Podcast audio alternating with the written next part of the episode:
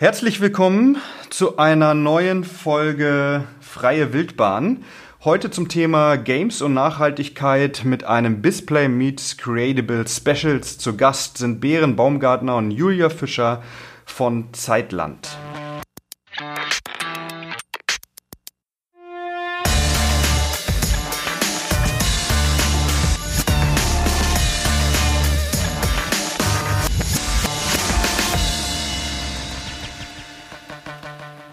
Mein Name ist Bruno Fritsche, ich bin Geschäftsführer der Film- und Medienproduktion Hawkins Cross aus Stuttgart und ich habe die Ehre, durch diese tolle Folge Freie Wildbahn zu führen zum Thema Games und Nachhaltigkeit. Freie Wildbahn ist der Podcast der MFG Baden-Württemberg und diese Folge ist ein Display Meets Creatable Spezial. MFG, das ist die Medien- und Filmgesellschaft Baden-Württemberg. Creatables ist eine neue Bewegung und Veranstaltungsreihe rund um Nachhaltigkeitsziele für die Game Game-Industrie, KMU, Startups und Hochschulen.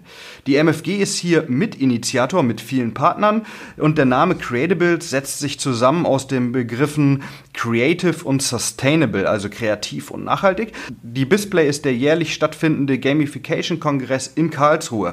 Wenn ihr Lust habt, am 15. Oktober bei Display Meets Creatables dabei zu sein, könnt ihr euch über www.creatables.mfg.de informieren und natürlich auch anmelden. Heute zu Gast sind Bären Baumgartner, Geschäftsführer und Creative Producer von Zeitland, sowie Julia Fischer aus dem Bereich Game Design. Jetzt habe ich schon ganz schön viel geredet, aber Bären und Julia, ich würde mich freuen, wenn ihr euch vielleicht auch selbst einmal vorstellen wollt. Ja, Julia, dann gebe ich dir doch mal einen Vortritt. Alles klar. Hallo zusammen. Äh, ich bin Julia. Ich bin äh, jetzt äh, Game Designerin schon seit fast zwei Jahren hier bei Zeitland und kümmere mich um Spielmechaniken und Konzeption, aber auch QA hier. Mhm. Ähm, du hast mich eigentlich schon sehr gut vorgestellt, Bruno. Ähm, Björn Baumgartner, Geschäftsführer und Creative Producer. Meine Aufgaben sind so das übergeordnete Management von der Firma, ähm, aber ich bin auch kreativ in einzelnen Projekten tätig und habe dort dann, sage ich mal, die Rolle von so ein Producer slash äh, Creative Director, aber auch nicht bei allen Projekten. Also wir teilen uns das auf bei uns in der Firma. Lass uns doch kurz nochmal auch über Zeitland sprechen. Ich habe gesagt Zeitland, aber es heißt ja ausgesprochen Zeitland Media and Games GmbH. Da steckt ja das Wort Games schon mit drin. Was ist denn der Fokus eurer Firma und wie kam es dazu? Seit wann gibt es euch? Ja, das ist äh, eine sehr spannende Geschichte. Ähm, was den Fokus betrifft, wir se sehen uns selber als ein sogenanntes äh, Hybridstudio. Das bedeutet, wir haben äh, uns jetzt nicht nur rein auf Games äh, sozusagen fokussiert, sondern machen gleichzeitig auch Apps. Das war für uns ein ganz bewusster Schritt, den wir schon von Anfang an gemacht haben. Deswegen heißt es auch immer noch Media and Games. Äh, wobei Games natürlich, da schlägt unser Herz dafür, das ist das, äh, sage ich mal, äh, wo wir uns auch hinentwickeln. Und äh, als wir 2010 ich glaube, die Gründung, das war im April, ich weiß jetzt aber ehrlich gesagt nicht das genaue Datum, aber es war April 2010, wo wir dann die GBR erstmal gegründet hatten. Also schon ewig her und wir hatten auch einen ganz, ganz anderen Anfang. Ähm, wir sind ausgegründet aus der Filmakademie, um genauer zu sein, aus dem Animationsinstitut der Filmakademie Baden-Württemberg. Und wir waren am Anfang auch ein anderes Gründerteam. Und das hat sich dann über äh, die Zeit, also ich glaube die ersten zwei, drei Jahre so rauskristallisiert. Da haben sich dann auch ein bisschen die Gesellschafter gewechselt. Ich hab, äh, bin dabei geblieben. Also ich bin sozusagen der einzige Urgründer und, und Mitgesellschafter von der Firma, der jetzt noch von ganz Anfang an dabei ist. Aber sehr, sehr früh kam auch mein Mitstreiter Michael Sauer mit rein, der bei uns äh, sozusagen die Technik äh, leitet und äh, dann kurze Zeit später auch eine Firma aus München, Remote Control Productions, die für uns Business Development Unterstützung macht und es ist im Prinzip mehr als jetzt nur ein Geschäftspartner, sondern ein ganzes Netzwerk aus Spieleentwicklern. Ja, das war für uns eine Entscheidung, weil wir, äh, kommen wir vielleicht später auch so im Folge von dem Interview dazu.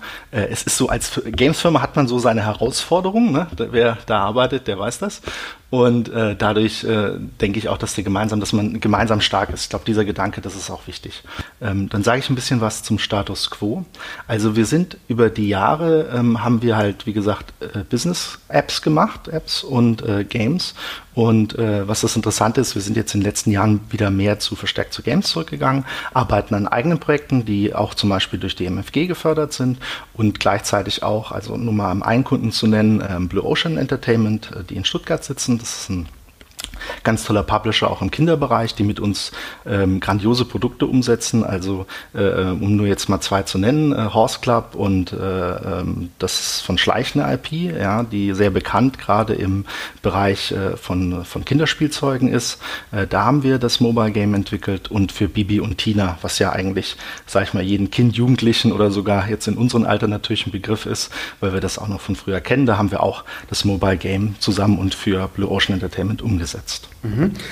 Wie geht ihr denn allgemein ähm, bei eurer Firma vor? Jetzt haben wir ja schon auch mit ein paar Studios gesprochen und es gibt ja ganz unterschiedliche Ansätze, wie man arbeitet. Manche, die setzen sich in stille Kämmerlein und äh, überlegen sich eine Idee für ein Game, andere arbeiten als Auftragsproduzenten und so weiter. Wie ist das bei euch? Wie ist eu euer Vorgehen?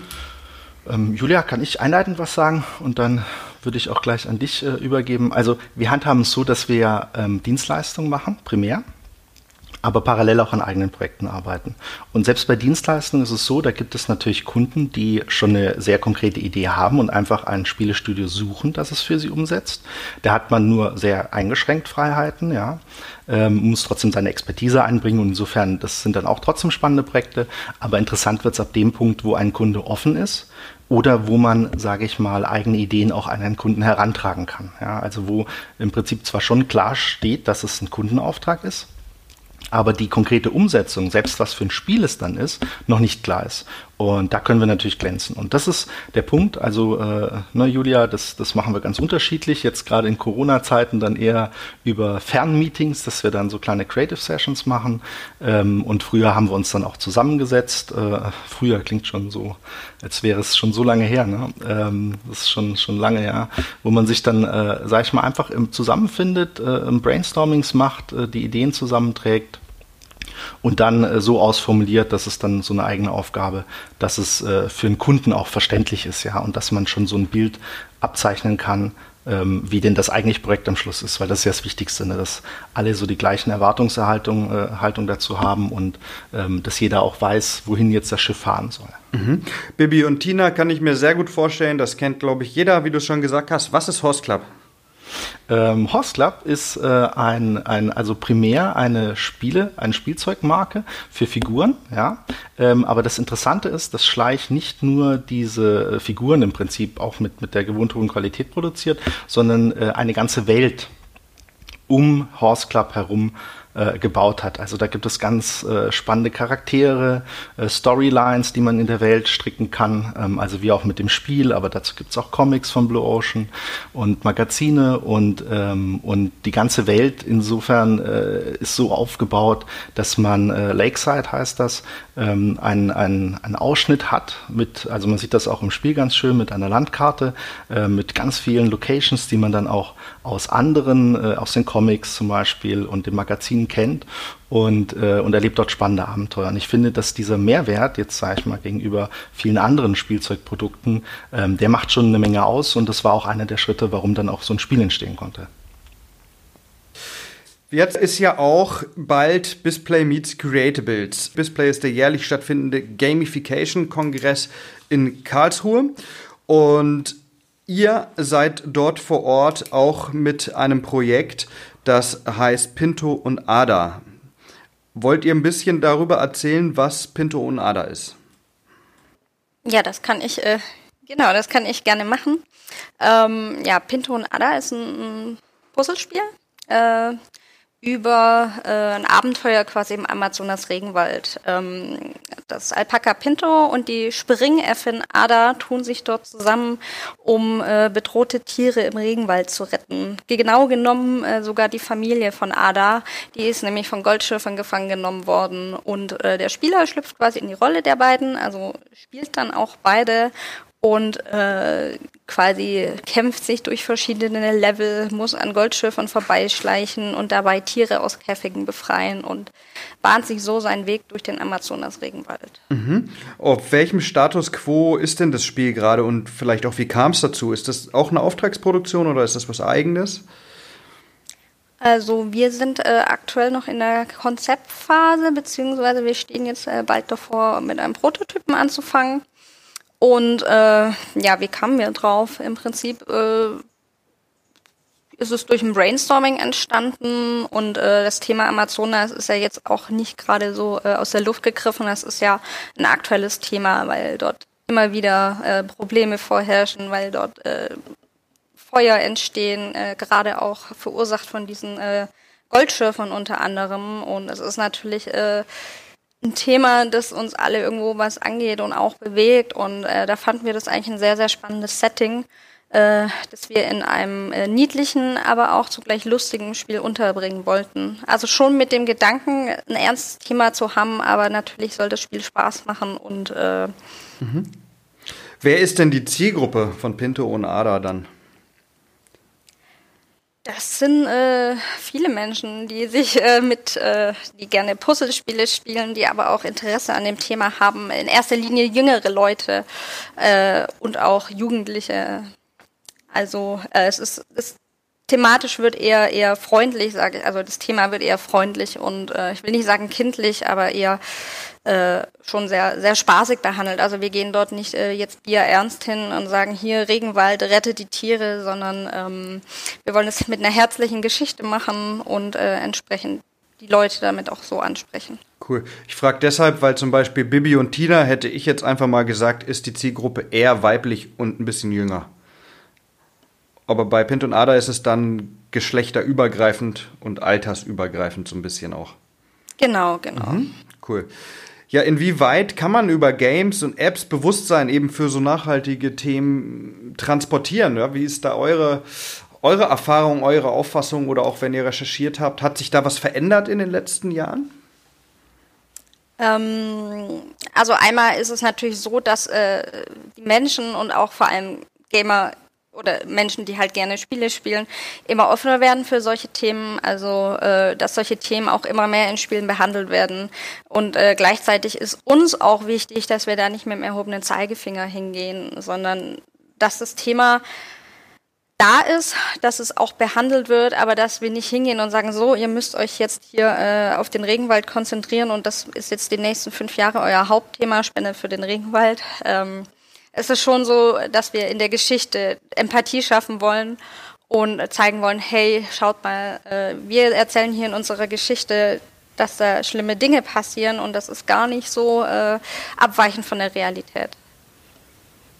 Und es ist vielleicht auch äh, gar nicht mal so schlecht von der Idee, dass man ähm, wie gesagt, all ages, ja, aber wenn eine jüngere Zielgruppe das spielt, dass sie, sage ich mal, auch einen Background, eine Story haben, äh, äh, die nicht einfach nur jetzt super fantastisch ist, sondern irgendwo auch ernste oder halt wichtige Themen anspricht. Und das auf die Art, auf die wir es machen, wie Julia das schon gesagt hat, ähm, dass wir da nicht mit einem erhobenen Zeigefinger vorgehen. Ich glaube, es ist auch eine Chance, die wir da haben oder als Medium generell, dass wir Themen, also ich will jetzt nicht sagen nur spielerisch, ja, aber auf jeden Fall nicht so bearbeiten, dass es, äh, dass, dass man irgendwie abgeschreckt ist davon, ja, sondern dass man es aufnimmt und dass es einen auch im Hinterkopf bleibt, dass es einen anregt, darüber zu überlegen, ja, als Spieler dann, nachdem man das Spiel gespielt hat. Mhm. Finde ich gut. Gut sind natürlich auch eben solche Veranstaltungen, vermute ich mal, für euch, für Studios. Wie ist denn eure Erfahrung mit, mit so Veranstaltungen wie jetzt Creative oder Display? Ist das wichtig für euch als Studio? Ähm, ja, also ähm, es ist auf jeden Fall alleine schon daher, dass man andere Leute trifft und sich austauschen kann. Äh, da kann auch Julian natürlich aus Game Design Sicht äh, dann berichten. Ich kann, sag's nur kurz aus produzentischer Sicht. Ist natürlich äh, eine spannende Sache, mal zu sehen, was andere so machen, Leute kennenzulernen, die man vielleicht sonst gar nicht treffen würde, ja. Und, ähm, und selbst, ich meine, Creatables, die letzte war jetzt online. Ähm, ich glaube, soweit ich das verstanden habe, die nächste ist auch wieder online. Ähm, selbst dadurch, ich meine, da hat ja keiner irgendwie so eine Ausrede zu sagen, ich gehe da nicht hin, sondern man guckt sich das an und, und nimmt teil und dann sind vielleicht auch Leute dabei, die sonst sowas vielleicht nicht besuchen würden. Ja? Und diese bunte Mischung, also ich hatte das wunderbar bei der letzten Creatables mitbekommen, also da hatte man ganz unterschiedliche Leute dabei und das befruchtet sich natürlich auch gegenseitig mit Ideen, ähm, vielleicht entstehen Projekte draus man tauscht sich aus über, über ne, eigene äh, Ideen und Sachen, die man macht und äh, lernt aber auch natürlich von den, von den Keynote-Speakern, die dann äh, dabei sind, auch äh, denen ihre Aspekte, ja, wie die an Projekte rangehen, was sie für, ähm, sag ich mal, Lösungen finden, auch für, für Schwierigkeiten und gerade auch für Nachhaltigkeit. Also da, ähm, das war sehr spannend. Absolut. Game, äh, wolltest du was sagen?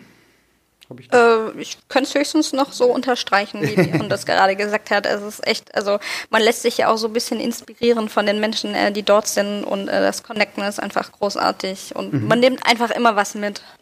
Genau, das glaube ich nämlich auch. Also das ist auch meine Erfahrung von so Veranstaltungen. Jetzt ist Gamification ähm, in den letzten Jahren ja wirklich äh, ein, ja, ein Wort, was oft gefallen ist.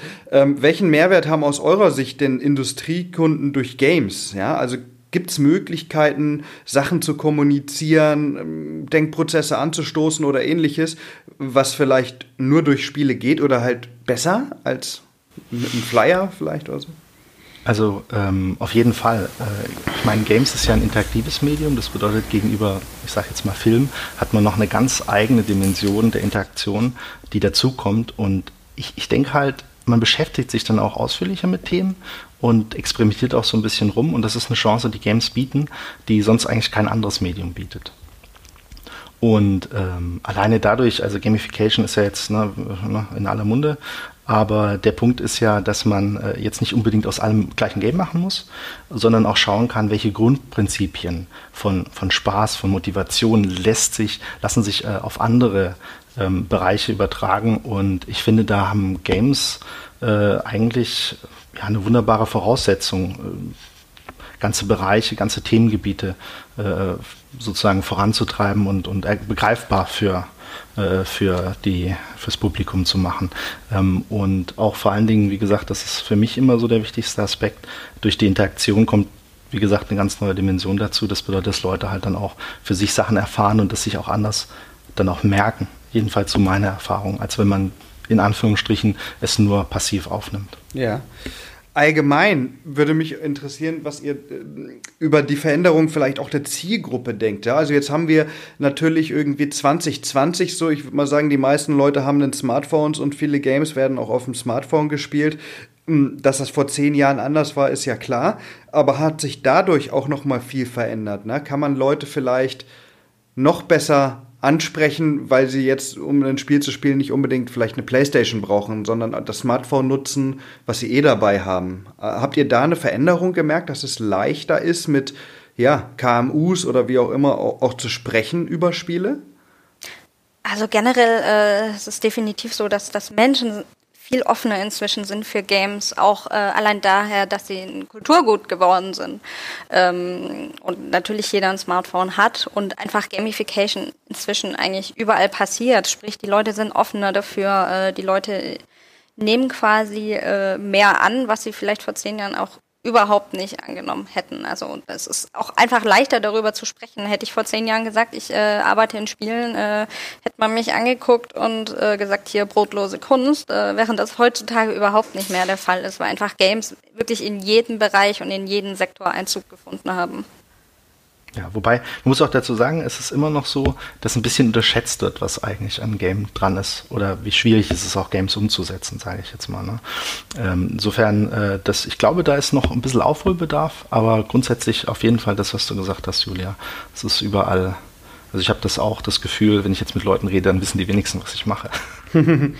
Ganz spannend sind ja auch immer so Trends und Strömungen innerhalb von einer Branche. Gibt es da bei euch aktuell was, wo ihr sagt, hm, das könnte das nächste heiße Ding werden? Oder, keine Ahnung, gerade aktuell ist das Thema Nachhaltigkeit echt auch in aller Munde?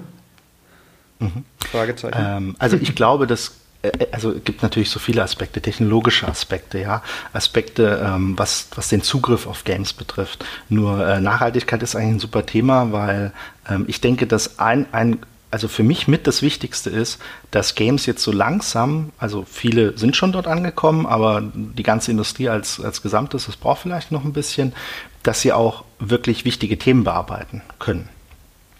Also dass äh, äh Games sozusagen aus dem reinen Entertainment und äh, ich sage jetzt mal äh, sehr, sehr einfachen Game-Mechaniken und sehr, sehr einfachen Stories ähm, herauswachsen und äh, wichtigere Themen, relevantere Themen bearbeiten können. Und ich, das hat auch mit dem ne, Kulturgut sehr viel zu tun, dass das Games als Kulturgut gelten jetzt. Und äh, es gibt ja auch sehr, sehr löbliche Beispiele, die da schon, äh, sage ich mal, wirklich sehr, sehr heiße Themen und, und schwierige Themen gut, gut anfassen.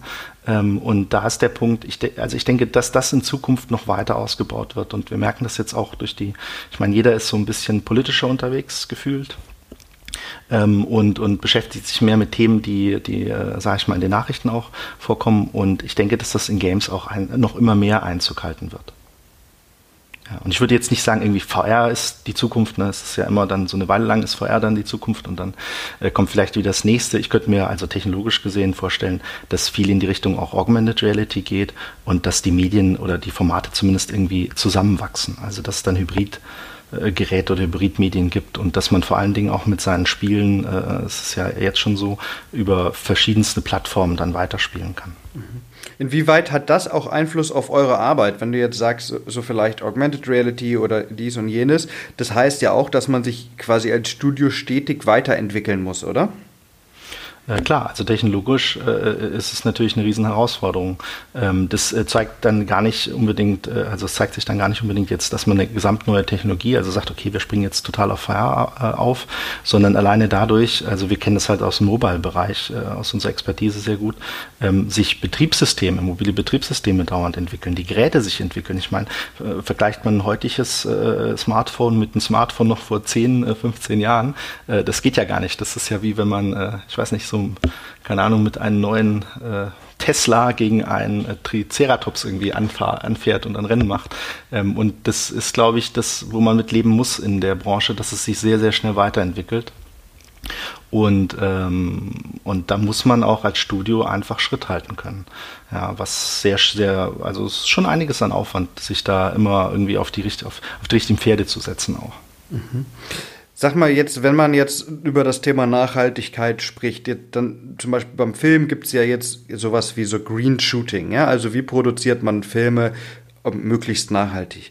Gibt es da eine Möglichkeit auch für, für Game Studios herzugehen und sagen, ja, wir versuchen das irgendwie mit ressourcenschonenden Mitteln zu machen oder ist man da eigentlich relativ eingeschränkt?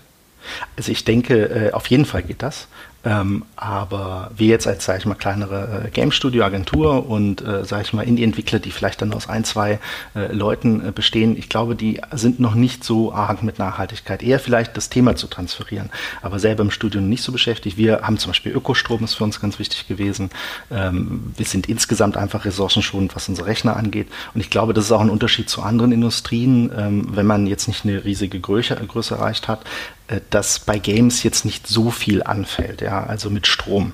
Aber geht man eine Stufe weiter, also sagen wir mal im Animationsbereich oder im Bereich, wo man äh, Bilder noch errechnen müsste, ist natürlich klar, dass man Hochleistungsrechner braucht, ja, und dadurch entsprechend dann die Stromkosten oder die Hardwareanschaffungskosten, dass das äh, dann wirklich ins, äh, ins Gewicht fällt und dass man da natürlich dann darauf achten muss, dass man Geräte kauft, die jetzt nicht irgendwie nach einem halben Jahr schon wieder weggeschmissen werden können, äh, sondern äh, dementsprechend lange durchhalten. Also bei uns so, wir haben sehr, sehr viele äh, Macs zum Beispiel auch bei uns und äh, die schon seit Jahren. Also bis da mal eine ausgetauscht wird, da muss schon was passieren und haben halt, wie gesagt, den Vorteil als, als Game Studio, dass wir nicht diese absoluten Hochleistungsrechner äh, brauchen, die vielleicht jetzt andere Branchen brauchen würden. Aber bei großen Game Studios kann ich es mir durchaus vorstellen, ne, wenn man so 200, 300 Leute hat, äh, dass man da schon schauen muss, äh, wie das mit Strom äh, funktionieren kann, also wie man das irgendwie besser zusammenlegen kann und auch Hardwareanschaffungen entsprechend dann plant. Absolut. Und bei 300 Mitarbeitern geht es ja dann auch gleich weiter um die Firmenstruktur und Infrastruktur und was weiß ich, Kantine und, und sonstiges. Ne?